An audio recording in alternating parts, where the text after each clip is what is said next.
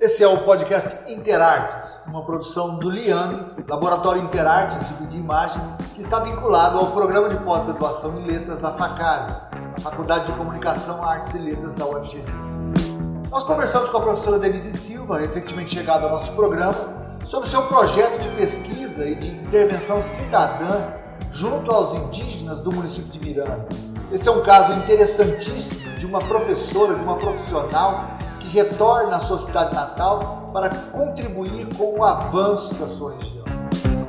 Essa conversa completa está na entrevista que fizemos em nosso canal no YouTube.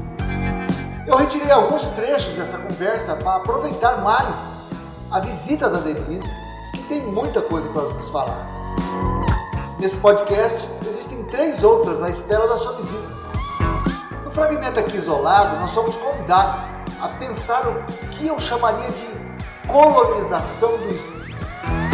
Observe que além da resistência da escola indígena, manifestada em castigos e condições que vocês vão ouvir aí, existe aquela que vem de onde menos se espera, dos próprios índios. Ouçam o quanto isso é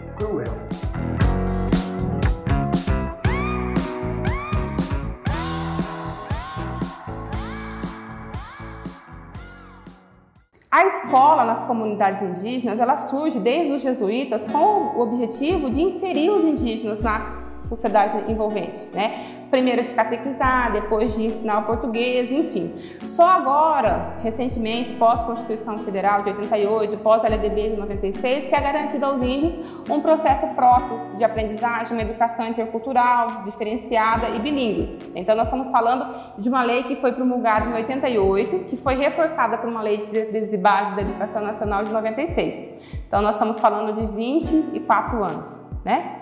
Antes de ontem. Então, os professores que estavam nessa escola indígena eram os professores que foram alunos de uma escola anterior a 88. São, são professores que tiveram, por exemplo, a boca lavada com sabão porque não sabiam falar o português. Né? Que ficaram sem merenda, que ficaram de joelho na pedra porque não sabiam falar português, né? São professores que foram meus colegas de sala na escola da cidade que reprovaram várias vezes porque a escola da cidade não estava preparada para receber o indígena, né? por, por conta de todo esse programa de apagamento da cultura indígena e de inserção dos indígenas na sociedade envolvente. Então, você propor algo diferente né, é, acaba gerando insegurança. como? Né? Como que você vai falar para um pai que, que não teve oportunidade de trabalho, que teve que trabalhar no canavial, que teve que trabalhar de serviço braçal, que o, que o filho dele tem que falar a língua?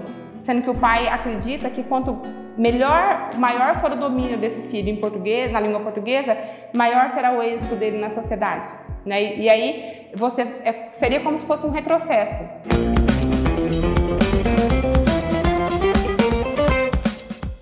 Que é avançar? O que é contribuir? O personagem indígena trazido pelo relato de Denise não quer que seu filho aprenda a língua e a cultura indígena. Muito para além do seu corpo, o que está dominado é o seu espírito, que recusa a sua cultura e, por extensão, recusa a si mesmo. E é um grande desafio trabalhar as lacunas desse espírito subjugado. Esse trabalho não pode ter somente o combustível da boa vontade. É preciso profissional competente e muita consciência crítica. Pois, eh, se nós pensarmos a literatura como um documento de cultura, com o objeto de um saber privilegiado, cujo ensinamento pode atingir as raias da crueldade institucional, como nós acabamos de ouvir, nós somos levados a pensar, junto com Walter Benjamin, abre aspas para a palavra dele. Nunca há um documento da cultura que não seja, ao mesmo tempo, um documento da barbárie.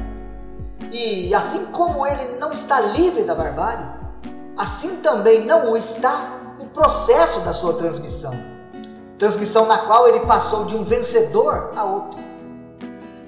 Se nós procurarmos contextualizar os ditos de Walter Benjamin, diríamos que o próprio objeto literário pode, se observado a partir de uma guinada cultural, se transformar em um instrumento colonizador e tornar-se um instrumento de dominação.